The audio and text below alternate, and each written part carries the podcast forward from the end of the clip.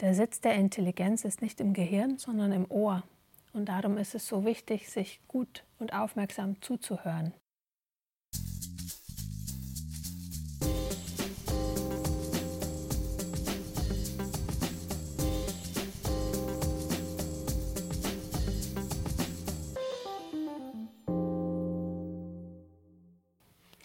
Hallo und herzlich willkommen zu Denkanstoß Demokratie, dem Podcast der Landeszentrale für politische Bildung Rheinland-Pfalz. Mein Name ist Jennifer Rentsch und ich bin heute an einem besonderen Ort, nämlich im Staatstheater von Mainz. Hier wird im Moment das Stück In Search of Democracy 3.0 aufgeführt und bei dem Namen ist es ja eigentlich nicht verwunderlich, dass ich mich dafür interessiere. Ich habe mir die Aufführung vor ein paar Wochen angeschaut und darf heute Sarah Eiser, eine der Darstellerinnen und Dramaturginnen des Stücks, interviewen.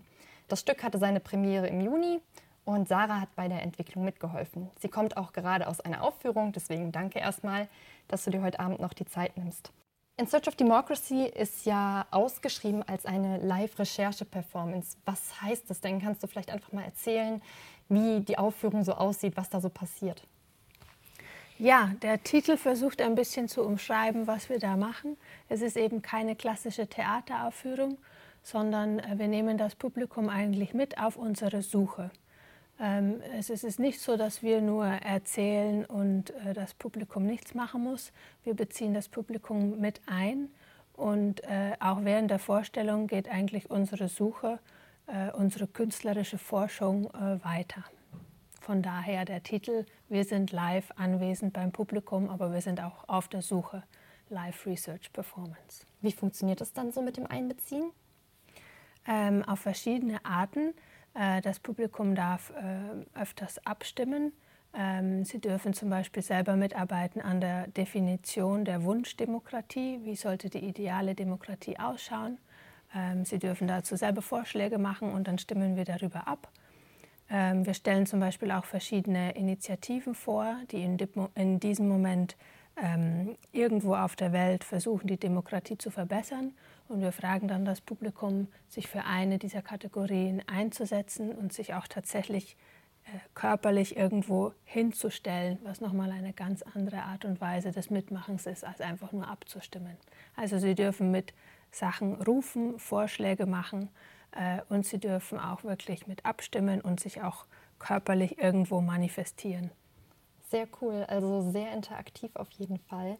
Ähm, ich würde später total gerne noch mit dir über die Aufführung im Detail reden.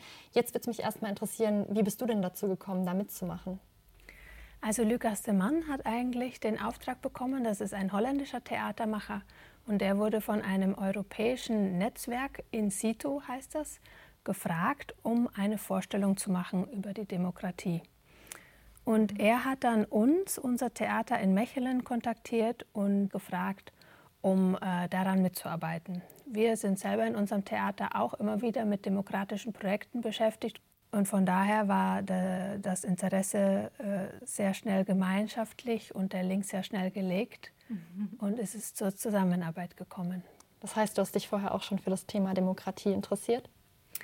Ja, auf eine gewisse Art und Weise. Also wir haben in Mechelen jetzt gerade das Projekt, das heißt der Grund der, Grund der Dingen, auf Deutsch der Grund der Dinge, würde ich dann sagen. ähm, das ein sehr lokales Projekt ist, äh, wobei wir von unserem Theater aus die Menschen in Mechelen eingeladen haben, um äh, mit nachzudenken über die Zukunft der Stadt. Dafür bekam jeder einen Quadratmeter Grund und darauf konnten sie eine Idee einreichen, um die Stadt besser zu machen. Wir haben mehr als 200 Ideen erhalten. Wow, wie groß ist Mechelen denn? Äh, Mechelen hat ungefähr äh, 83.000 Einwohner. Mhm. Ähm, und ähm, wir haben eben, wie gesagt, mehr als 200 Ideen erhalten, was Verhältnis, äh, verhältnismäßig ein sehr gutes Resultat ist. Äh, da waren wir auch sehr froh darüber. Und vom Bürgermeister haben wir 20.000 echte Quadratmeter bekommen, um dann die Ideen, die die meiste Zustimmung finden, auch tatsächlich zu verwirklichen. Also das ist noch ähm, sehr spannend. Im Moment sind wir in der Phase, dass es schon eine erste Verhandlungsphase gab wo die, Mech wo die Bürger von Mechelen eigentlich selber entscheiden konnten, welche Ideen wir weiter mitnehmen in die nächste Phase.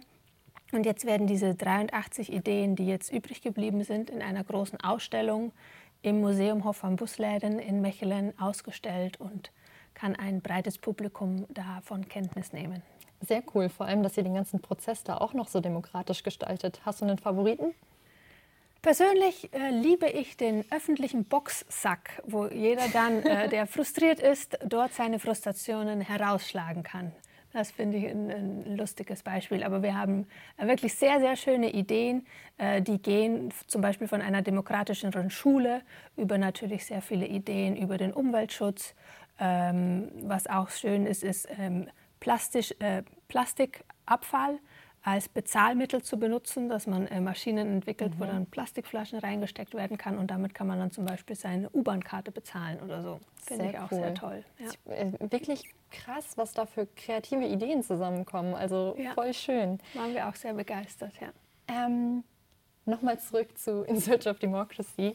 Was ist denn das Ziel eures Projektes? Was wollt ihr denn erreichen? Also ihr macht ja jetzt mehrere Vorstellungen. Ihr hattet, wie gesagt, Premiere jetzt im Juni diesen Jahres. Das ganze Projekt geht jetzt, glaube ich, drei Jahre insgesamt. Ja. Und ähm, soll ja in verschiedenen Ländern, Städten aufgeführt werden.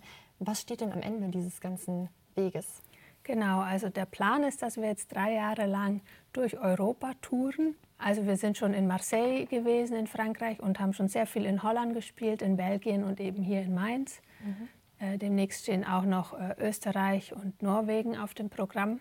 Das Ziel ist, glaube ich, äh, zweiteilig. Einerseits wollen wir die Menschen ins Gespräch bringen, was auch immer sehr gut klappt. Äh, das Publikum ist immer sehr aktiv mit dabei und Menschen sprechen miteinander über die Demokratie, die sie wollen, über was im Moment nicht funktioniert in der heutigen Demokratie, was vielleicht verbessert werden kann. Wir wollen sie auch inspirieren, darum bringen wir konkrete Beispiele mit, äh, Beispiele, die jetzt im Moment irgendwo äh, lau laufen, sagt man das so auf Deutsch, mhm. die gerade laufen irgendwo. Mhm. Ähm, und wo Menschen versuchen, an der Demokratie zu arbeiten und auch mit sehr innovativen äh, Vorschlägen kommen. Also damit wollen wir die Menschen inspirieren. Schau, äh, es gibt andere Möglichkeiten. Man kann die Demokratie vielleicht anders gestalten, als sie im Moment hier und heute funktioniert. Äh, dafür schauen wir nicht nur zu diesen Beispielen, sondern auch in die Geschichte, wie es früher war und was uns vielleicht noch äh, inspirieren kann. Und dann ist es so, dass wir äh, drei Jahre lang eigentlich auch Dinge sammeln. Also wir sammeln zum Beispiel diese Definitionen, was die Leute sich an einer Demokratie wünschen. Wir sammeln, was, sie, was sich verändern müsste. Und ähm, es ist das Ziel, dass das dann in drei Jahren verarbeitet werden kann und dann auch wieder zurückgegeben werden kann. Äh, zum Beispiel Politikern oder auch ähm, Menschen, die sich dafür interessieren, ganz allgemein. Habt ihr da eine Kooperation quasi schon mit Politikern, dass ihr das an die zurücktragt? Oder ist das eher eure Hoffnung, dass die dafür dann offen sein werden? Also so konkret ist es noch nicht, aber wir stehen ja auch noch ganz am Anfang unseres Projektes. Äh, Lukas hat schon mal gesagt, dass es Interesse gab aus der Politik, aber ähm, ich war nicht dabei, also ich weiß mhm. nicht, wie konkret das jetzt schon ist. Aber wie gesagt, wir haben jetzt erst angefangen und ich denke schon, dass das interessant sein kann, um es ist natürlich keine wissenschaftliche Forschung, das wollen wir jetzt nicht behaupten.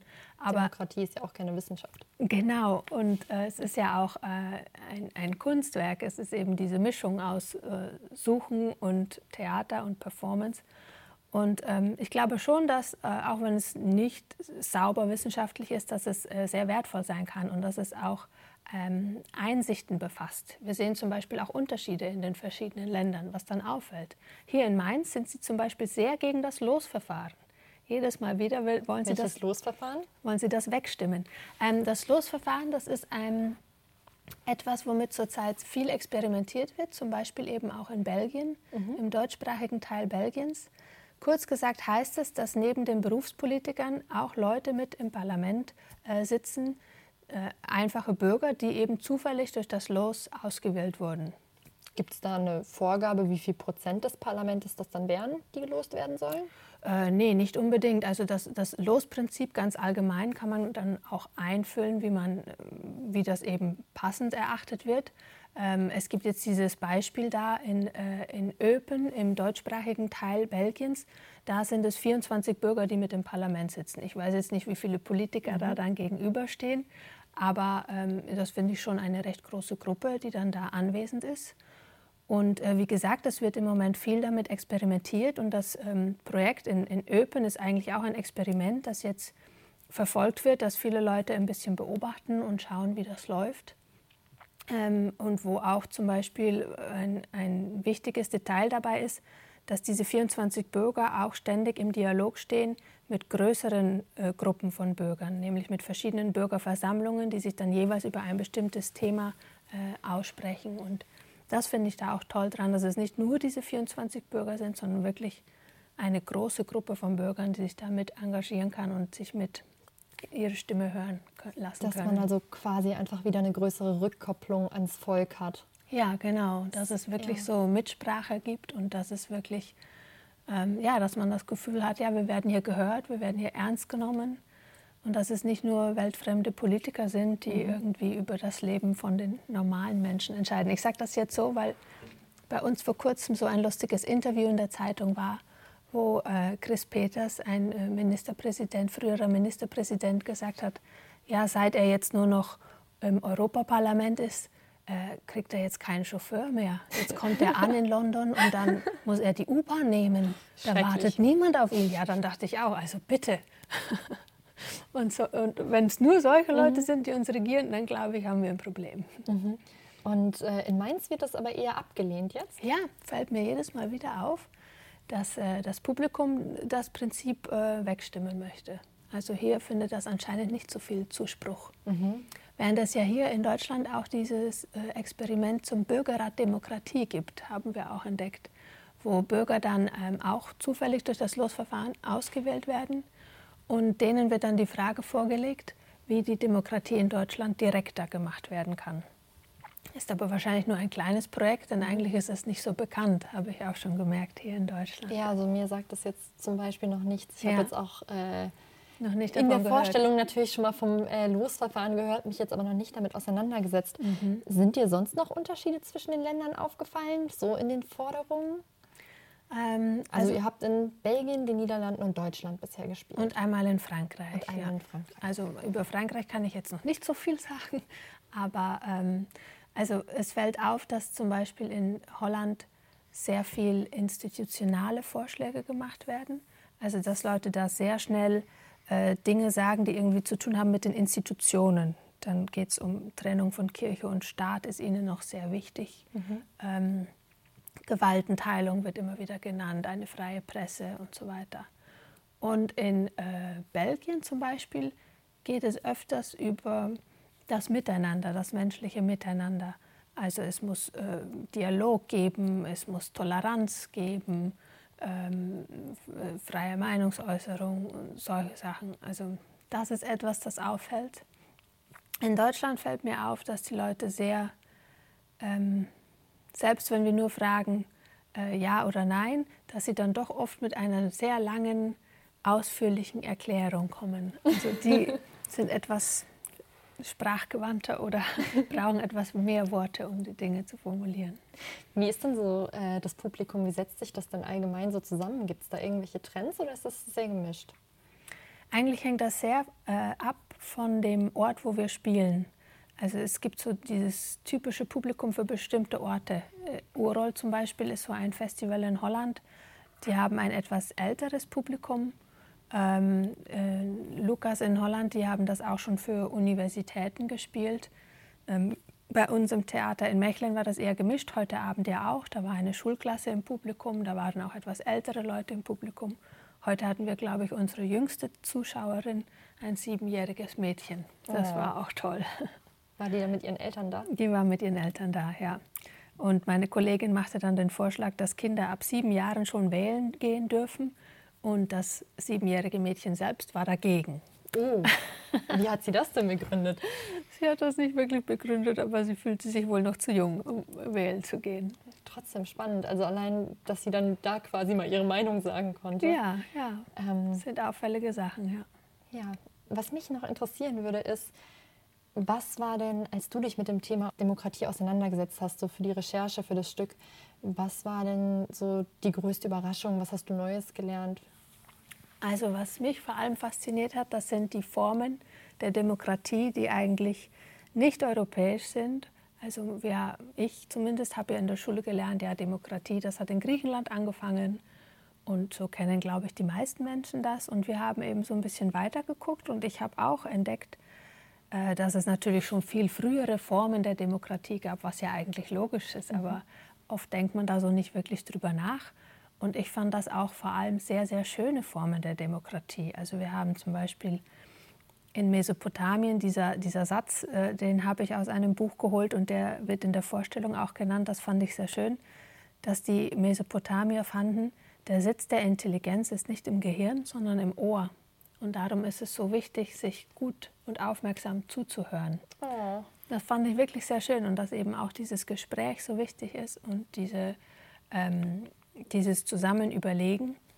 Und dass ähm, zum Beispiel bei den ähm, Ureinwohnern Australiens, ähm, dass da bei den Gesprächen zum Beispiel auch Tiere und Pflanzen eine Stimme kriegen und dass da dann auch jemand ihren Standpunkt äh, verteidigt. Wow, das sind ja Trends, zu denen wir jetzt gerade wieder ja, zurückgehen ne, quasi. Das, das, ist eben das Schöne. Das, das sind so Sachen, die wurden, die wurden ihnen quasi äh, durch die Kolonialherrscher äh, abgelernt, während das eigentlich die Sachen sind, zu denen wir jetzt wieder hinwollen. Ne? Das ist so viel Weisheit, die man dann eigentlich nur wiederentdecken muss. Die, die gab es schon mal.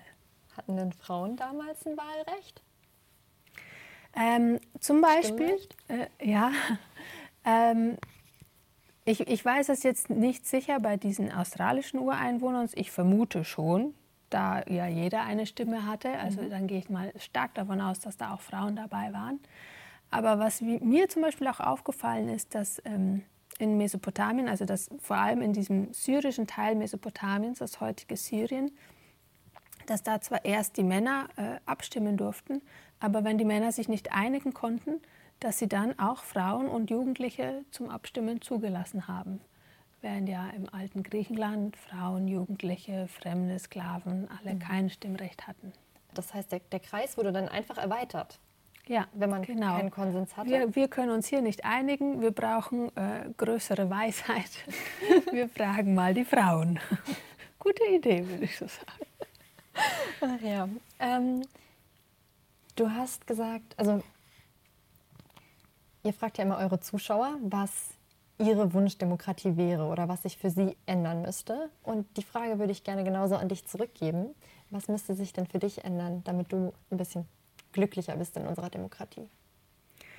Ja, in unserer Demokratie, ich weiß selber gar nicht mehr, wo ich äh, hingehöre persönlich. Also ich lebe ja in Belgien, wie gesagt. Aber ich bin keine Belgierin. Ähm, was sich für mich ändern muss, ist, oh Gott, so viel. ich weiß gar nicht, wo ich anfangen muss. Ich kann mir jetzt natürlich auch die schönsten Sachen aussuchen aus der Liste, die immer genannt wird.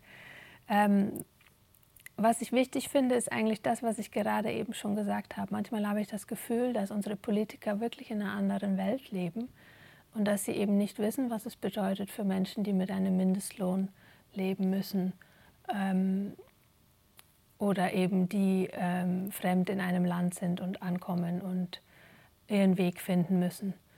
Ähm, das finde ich einen wichtigen Punkt. Ähm, auch die Tatsache, dass wir viele Stimmen nicht hören, dass die einfach vergessen werden, das hängt damit eigentlich ein bisschen zusammen. Ähm, Könntest du dir denn vorstellen, irgendwann selbst in die Politik zu gehen? Nein, auf keinen Fall. Das ist nichts für mich, nein. Ähm, jedenfalls nicht in dieser offiziellen Form. Ne? Mhm. Also ich habe ja, ich habe dir ja schon erzählt, dass meine Stimme sehr heiser ist, weil ich gestern bei einem Protestmarsch dabei war, wo wir sehr viel gebrüllt und gesungen haben. Ähm, ja, dass es natürlich nicht in die Politik gehen, aber dass es auch ein politisches Engagement. Eben also, gibt es ja genug Möglichkeiten. Ja, okay. Berufspolitikerin, auf, das ist wirklich nichts für mich. Sonst noch was, was sich ändern sollte? Ähm, was müsste sich für mich noch ändern? Naja, auch etwas, das ich wichtig finde, ist ähm, der Einfluss von Lobbygruppen. Ähm, ich möchte jetzt nicht sagen, dass ich Experte bin auf diesem Gebiet, aber oft hat man schon das Gefühl, dass es doch eigentlich recht deutlich ist, was die Bevölkerung möchte oder was jetzt die weiseste Entscheidung wäre, zum Beispiel für die Umwelt.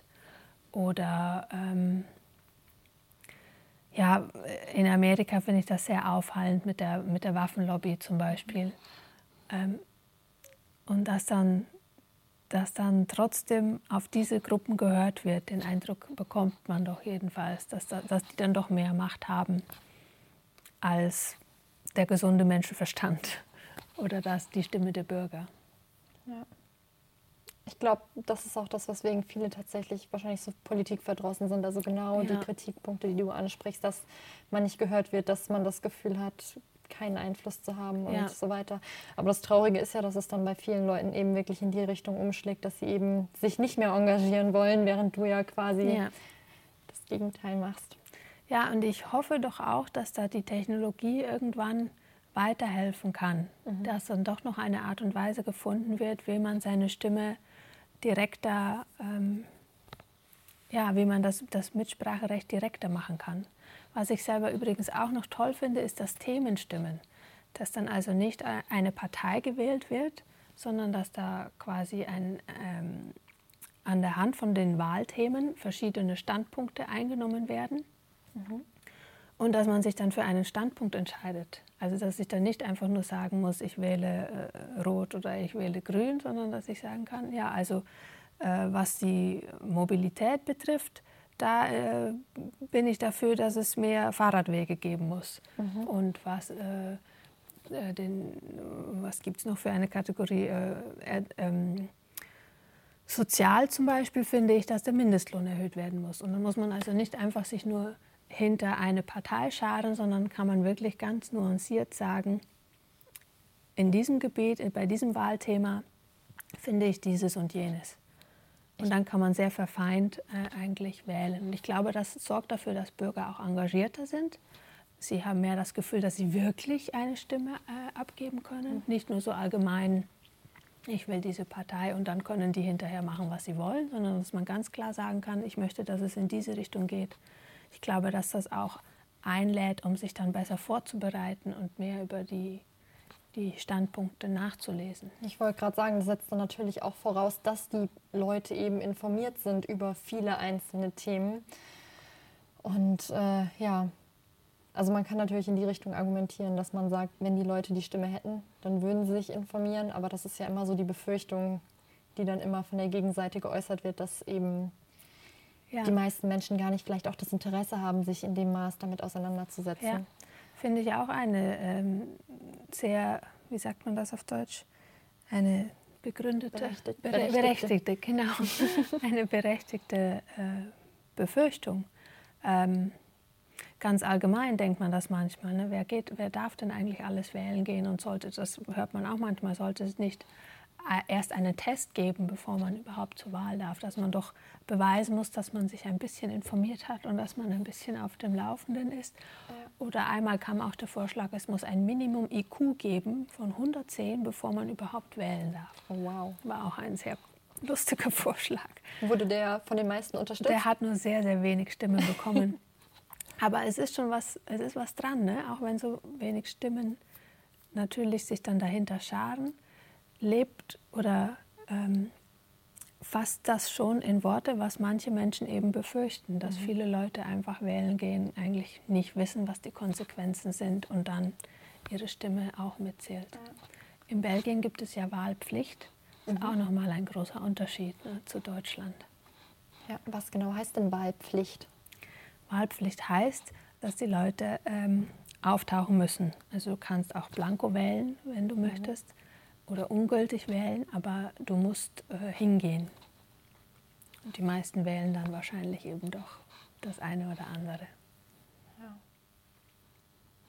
Ich weiß gerade tatsächlich gar nicht, was da meine Meinung zu ist. Also ich finde es gerade super schwierig, die Vor- und Nachteile davon, davon abzuwägen, weil ich meine, es ist natürlich immer erwünscht, dass man irgendwie eine hohe Wahlbeteiligung hat, weil das ja quasi auch die Regierung legitimiert. Und auf der anderen Seite nicht wählen gehen ist auch eine Art von Protest, also ähm, super schwierig. Ja.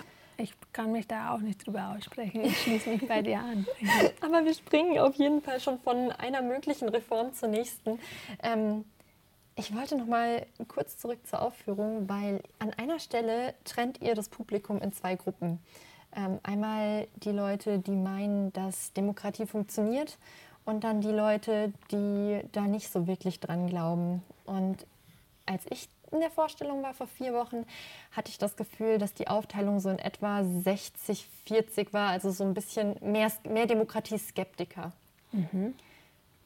Das war ja aber nur eine Vorstellung. Mich würde mal interessieren, du hast ja jetzt schon ein paar mehr hinter dir. Was ist denn so deine, ähm, was ist denn so dein Gefühl, wie sich das so aufteilt? Gibt es da irgendeine Tendenz? Ähm, also ich würde sagen, dass die sowieso immer in der Minder, meistens in der Minderheit sind, diejenigen, die wirklich Skeptiker sind. Es gibt natürlich den Unterschied, es gibt diejenigen, die wirklich die rote Karte ziehen, die sagen, ja, für mich ist... Ganz kurz, wir hatten noch, ähm, ich möchte das nur kurz erklären, weil wir hatten das Abstimmungsverfahren noch gar nicht erklärt. Also mhm. jeder der Zuschauer bekommt drei Karten, eine rote, eine blaue und eine grüne. Rot ist dann quasi Ablehnung, grün Zustimmung und blau sozusagen Enthaltung. Mhm, genau. Und du hattest ja. über die Skeptiker gesprochen. Ja, es gibt diejenigen, also wir stellen dann quasi die Frage, äh, wer findet, dass äh, die Demokratie heute hier in diesem Land nahe genug an dieses Ideal kommt. Und dann ähm, dürfen manche Leute, die sagen dann rot, nein, also wir sind ganz weit davon entfernt und andere, die machen blau, die sagen, naja, ich weiß nicht so genau. Ähm, also da muss man nochmal diesen Unterschied machen. Also ich glaube, die Roten, die sind wirklich in der Minderheit. Aber Rot und Blau, das ist dann natürlich schon eine größere Gruppe. Mhm. Du hast vorhin schon so ein bisschen über die Unterschiede gesprochen, die es zwischen den Ländern gibt in, den, in dem Abstimmungsverhalten. Was sind denn die Unterschiede allgemein die es in der tatsächlichen Demokratie gibt. Also ist es da vielleicht wichtig, was als Hintergrundwissen zu wissen, wie zum Beispiel die Wahlpflicht in Belgien? Ähm, ich glaube, das ist schon der auffälligste Unterschied. Ähm, heute hat jemand gesagt, ja, in Belgien habt ihr ja einen König. Äh, in, in, Holland gibt es auch noch ein Könighaus, Königshaus. Ähm, ich weiß noch, dass das eine meiner ersten Bemerkungen war, auch als ich nach Belgien kam, von, aber hier ist doch gar keine Demokratie, ihr habt doch einen König. Aber die haben natürlich äh, keine Macht. Also auch da lebt man in einer Demokratie. Ähm, ich glaube, dass wirklich die Wahlpflicht der größte Unterschied ist. Du hast schon recht, man muss wirklich das Land auch kennen. Man muss auch wissen, was hier ein bisschen los ist. Ne? In Mainz zum Beispiel war ja dann die Bürgermeisterwahl. Mhm. Das wäre natürlich unsinnig, wenn wir dann da aus Holland hierher kommen und wir haben keine Ahnung, was hier gerade los ist.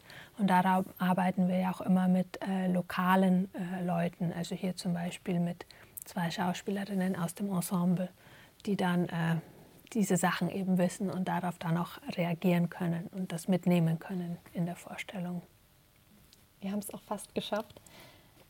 Ihr habt bei der Aufführung auch noch einen Satz gesagt, der bei mir so ein bisschen hängen geblieben ist. Und das war, Zitat, eigentlich ist Demokratie ein bisschen wie eine Liebesbeziehung. Man muss immer daran arbeiten. Könntest du vielleicht mal erläutern, was genau ihr damit meint? Ähm, dass Demokratie nicht einfach als etwas Selbstverständliches gesehen werden kann. Ähm, ich erzähle selber bei manchen Vorstellungen über meine Großeltern, weil ich eben als Halbpalästinenserin äh, und Halbdeutsche ähm, selber aufgewachsen in Deutschland. Also ich habe nie etwas anderes gekannt als Demokratie. Ähm, bei meiner Familie in Palästina ist das zum Beispiel etwas anderes. Und wenn, wir, wenn ich an meine Großeltern denke, dann ist das für sie auch wirklich nicht so etwas Selbstverständliches. Wenn man dann gerade aus dem Weltkrieg kommt, ähm, dann ist Demokratie, glaube ich, etwas, das man viel stärker verteidigt, als was wir jetzt vielleicht heute tun. Ähm, und das, glaube ich, ist, was wir mit diesem Satz sagen wollen, wenn wir Demokratie einfach als etwas sehen von, naja, mal geht es besser, mal geht es schlechter, aber es ist ja da und es wird schon werden, ähm, dass da eben doch auch die Gefahr drin steckt, dass es ähm, umschlägt in eine andere Form. Also eigentlich heißt das ein bisschen, wenn es noch Liebe gibt für die Demokratie und die meisten Menschen stehen ja noch hinter den Werten der Demokratie, dann müssen wir eben an der Umsetzung von der Demokratie noch arbeiten. Und dann müssen wir dafür sorgen, dass das funktioniert, so wie man eben auch in einer Beziehung immer arbeiten muss, ne, damit das auch in Zukunft weiterhin ähm, das Beste der Systeme bleibt. Ich finde die Metapher wirklich wunderschön. Das ist richtig gut, das kann man sich auch toll merken.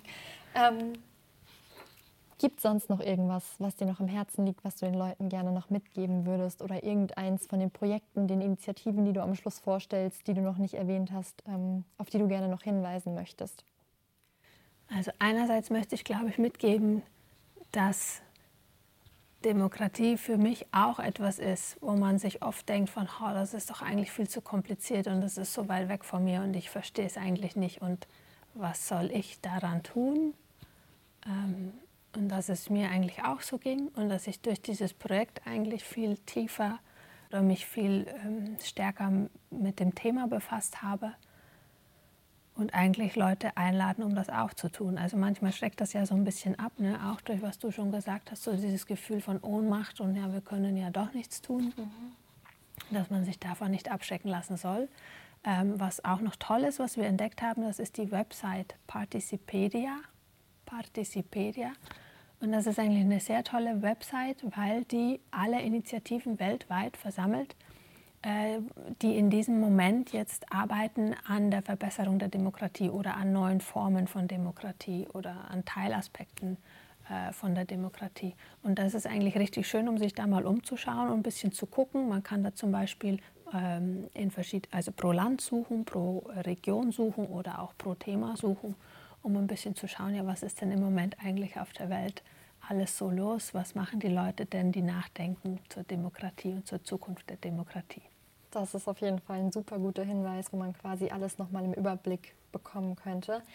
Falls ihr jetzt neugierig geworden seid und eure Meinung auch noch in das Projekt einbringen wollt, die nächste und ich glaube auch letzte Aufführung in Mainz findet am 29. Januar statt. Sind danach eigentlich noch andere Städte in Deutschland geplant?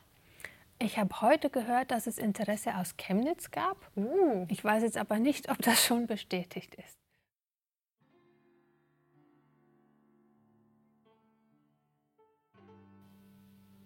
Wow, also ich finde, bei Sarah hat man richtig gemerkt, dass sie sich schon sehr mit dem Thema Demokratie auseinandergesetzt hat. Ich fand das mega inspirierend und sie hat mir irgendwie auch total viele Ideen gegeben, womit ich mich nochmal mehr auseinandersetzen will. Also gerade diese ganzen Initiativen und was es schon so alles gibt und welche Versuche unternommen werden, um irgendwie die Demokratie anders oder besser zu gestalten, finde ich mega spannend. Und ja, vielleicht sollte ich da mal gucken, ob ich mich mit dem einen oder anderen Thema auch nochmal näher auseinandersetzen kann.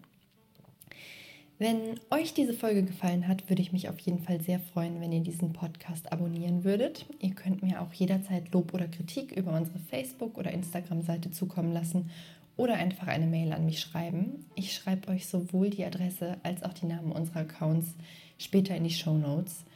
Ähm, ja, dann vielen Dank fürs Zuhören und bis zum nächsten Mal.